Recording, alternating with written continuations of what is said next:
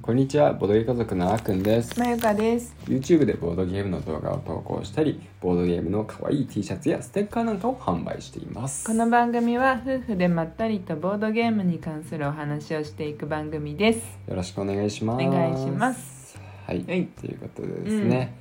ちょっとまた間が空いちゃったかな、開いちゃったね。少しね空いちゃったかなうん残念なんですけど、うん前回あのちょちらっとね、うんお話ししていた、うんまあ、最近やったボードゲーム、うんもう一個ほううん今日はちょっとお話ししていきたいなと思いますははいい、何のボードゲームかと言いますと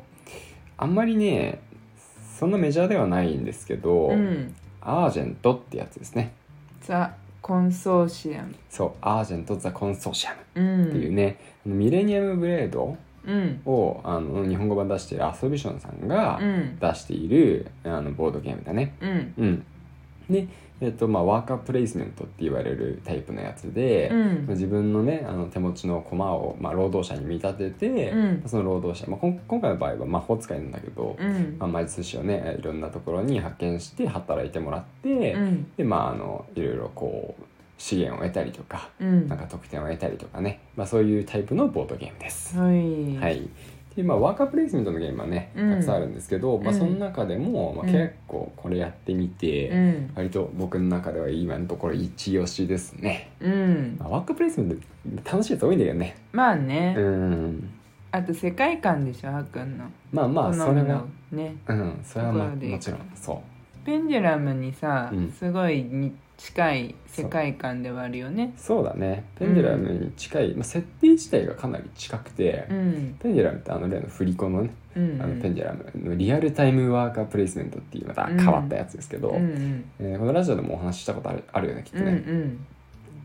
あれの方はそのなんか指導者みたいなうん国の指導者みたいな世界の指導者か国の指導者か忘れちゃったけど、うんうんまあ、指導者が突然いなくなってう、んであの権力者たちが次の指導者になるために、うんあの票を集めて、うんでたくさんの影響力を持って票を集めることができたら次の指導者になれるよっていう、うんまあ、そのための争いうん権力闘争を舞台にしてるんだけど、うんこっちはねあのもうちょっとスケールダウンするんですけど、うん魔法の世界なんですね。うんうん魔法の世界で、うんであの舞台は、まあうん魔術学校というか、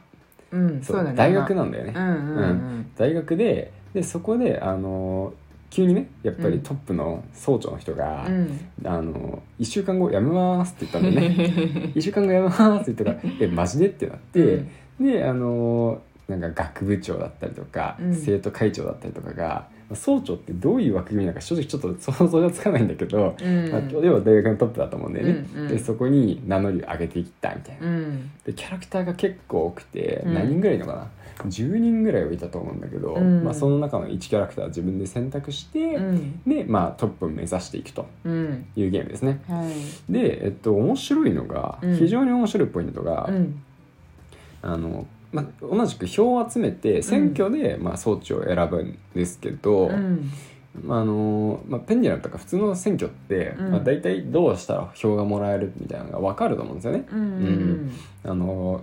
ペンデュラムなんかもう分かりやすく票取れるしね。うんうん票を取るみたいな行動があるよね、うんうんあるけど確かにうんまあこっちはあの最後の最後まで、うんまあ、一応ねあのどんな風にしたら票を取れるのかっていうのが謎に包まれてます、うんで最後に「オープン!」ってう言って、んだあのー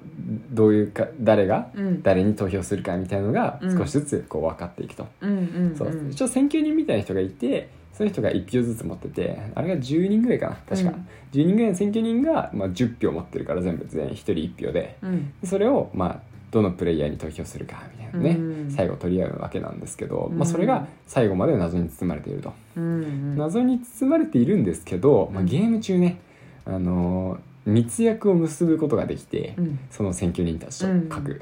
で密約を結ぶとその選挙人がどういう行動原理で投票するかっていうのが、まあ、一応わかるんですよね、うんうんうんまあ、だから本当に運ゲーじゃなくてその密約も結んである程度把握しつつでも全部と全員と密約結ぶことはちょっと難しいから、うんまあ、ある程度想像もしつつ他のプレイヤーの行動も見つつ、ね、あの想像で補いながらあのいろいろプレイしてこの選挙人たちの投票を自分に集めるように頑張っていくと。はあすごいねいやわかりやすかったでまあま前からね、うんやってるから ねあの想像がでしやすいと思うんだけど、うんうんうんなるほどそうまあねこの説明で5分ぐらい使っちゃったねあー全然大丈夫だと思う、うんなんかあのワーカープレイスメントの部分が、まあ、基本的なところだと思うんだけど、うんうんそのさ置く場所、まあえー、と自分のワーカーを置くことうで、んえー発動する場所というか、うんタイルうんがあれこれはさ毎回ランダムで変わるんでしょそうだねそれもいいよねそうだね毎回さ同じじゃあさ、うんある程度さ攻略とかさうんつかめてきちゃう気はするんだけうど、んそうだねそうそれがないっていうのもいいなって思ってるし確かに確かにそうあとさ私最初さ全然つかめなかったんだけどさ、うんこうワーカー自身も、うんこう魔術を持ってたりするじゃん。そうなんですよねそれあのなんていうの、えー先うにん相手うがん置いてたとしても、うんなんかあるキャラクターで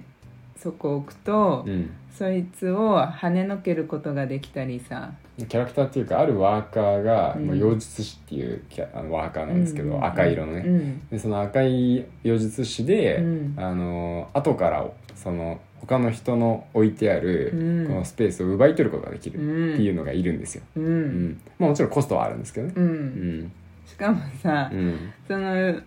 あのたださあのその追い払うんじゃなくてさ、うん保健室に行くじゃん保健室行くねそうで治療を受けるんだけど、そこに行ってもさあのなんていうのそれはそれでさ、うんそこの効果を得られるんだよね保健室の効果そう同情ボーナスっていう,、ね、そうそうそうああなんか怪我してしまってかわいそうにっていう同情を得ることができるんですね、でもなんか結局、ん追い払われちゃっても、うんまあお金もらえたからいっかってなる時もあったりもしたし確かに確かにそうあとなんだっけゴゴーストだっけゴーストねううんん、ゴーストにすることができて、うん本来一つしか発動しない場所うんなんだけど、うん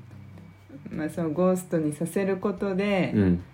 自分が自分もそこを使えるようになるっうんうんていう感じだったかな。そうだね、うんうんまあそうだねうん、で保健室の件でさ、うんうん面白いのはさ、うん同情ボーナスってうんあるはあるけどさ、うんあの1人目うん2人目まではまあまあまあいいボーナスもらえるけど、うん3人目以降はなんかもうあと一緒くたにされてて、あーまあ徐々に同情ボーナスが減ってくんね、う だんから同じようにさ怪我してさ保健室に運ばれてるのに、うん自分が運ばれたのが何人目かによって もらえるボーナスが変わるっていうのが確かなんにか徐々に人は悲劇に慣れていくのかなみたい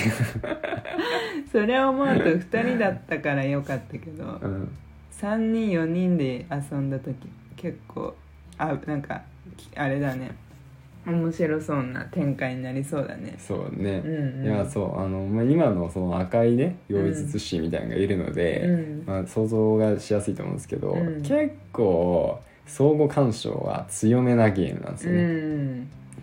んだからまあなんかバチバチにね、うんやり合う感じで結構相手を見ながら相うん手よりパラメーターが勝ってるか劣ってるかみたいなのを、うん割とねあの見ながらプレイした方がきっと強いからね、そうだうねん、今相手は、うんあのなんだろうな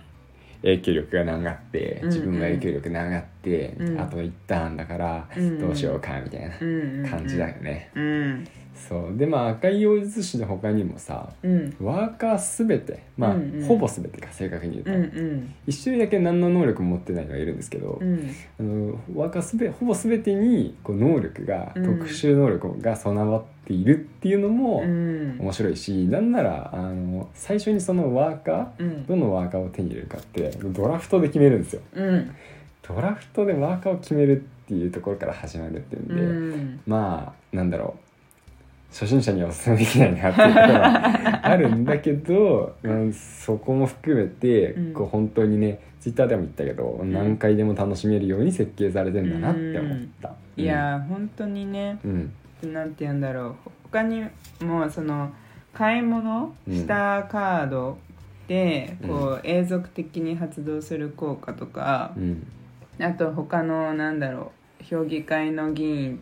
とかの効果はなかったっけなんだっけなんかいろんなところからうん効果をこう集めておくとん自分のターンでできることがめちゃくちゃ多いの、あ支持者でしょきっとあ支持者だ支そう持者あの、うん学校の一般の教師とか、うんなんか生徒とか、うんなんかねあとはペットみたいなのまで、 うん支持者みたいな枠で、うんこうねあの自分の味方につけることができるんですよね、うんそうするとその人たちもちょっとパ力を貸してくれて、うんなんか効果発動したりするんですうよんうねん、そうだからねそれもなんか面白いのそのさうん、 1回のラウンドにうん何回手番ができるかも決まってないのよこれそうそうそうそそううそうあのある3つの何かをなんだっけ3つを全部その場からなくなったらラウンドが終了するじそうねあの金のねうん鐘楼カードだったっけゃな、んああそんな感じだそうそうそうだからあの一般的なワーカープレイスメントって、うんあのよくあるのがこうワーカーが増えればアグリコラとかそうだね、うんうんうん増えれば増えるほど強い、うんまあ、多少ねあのご飯あげなきゃいけないとかっていうんううん制限があったりはするけど、うんまあ、それでも基本的にいた方が強いっうんていうんですけど、うんあのワーカー増やすこともこれねものによ場合によってはできたりするし、うん手番を何回も何回もうんするようにいろんなねあの支持者とか宝とかで、うんあの手番の回数何回もできるようにできるんですけど、うんでもその手番持ちすぎても他の人が手番終了してしまったら強制的に自分の手番もなくなってしまうんでうんそのやりすぎもできないっていう、うんその収束性、ううんん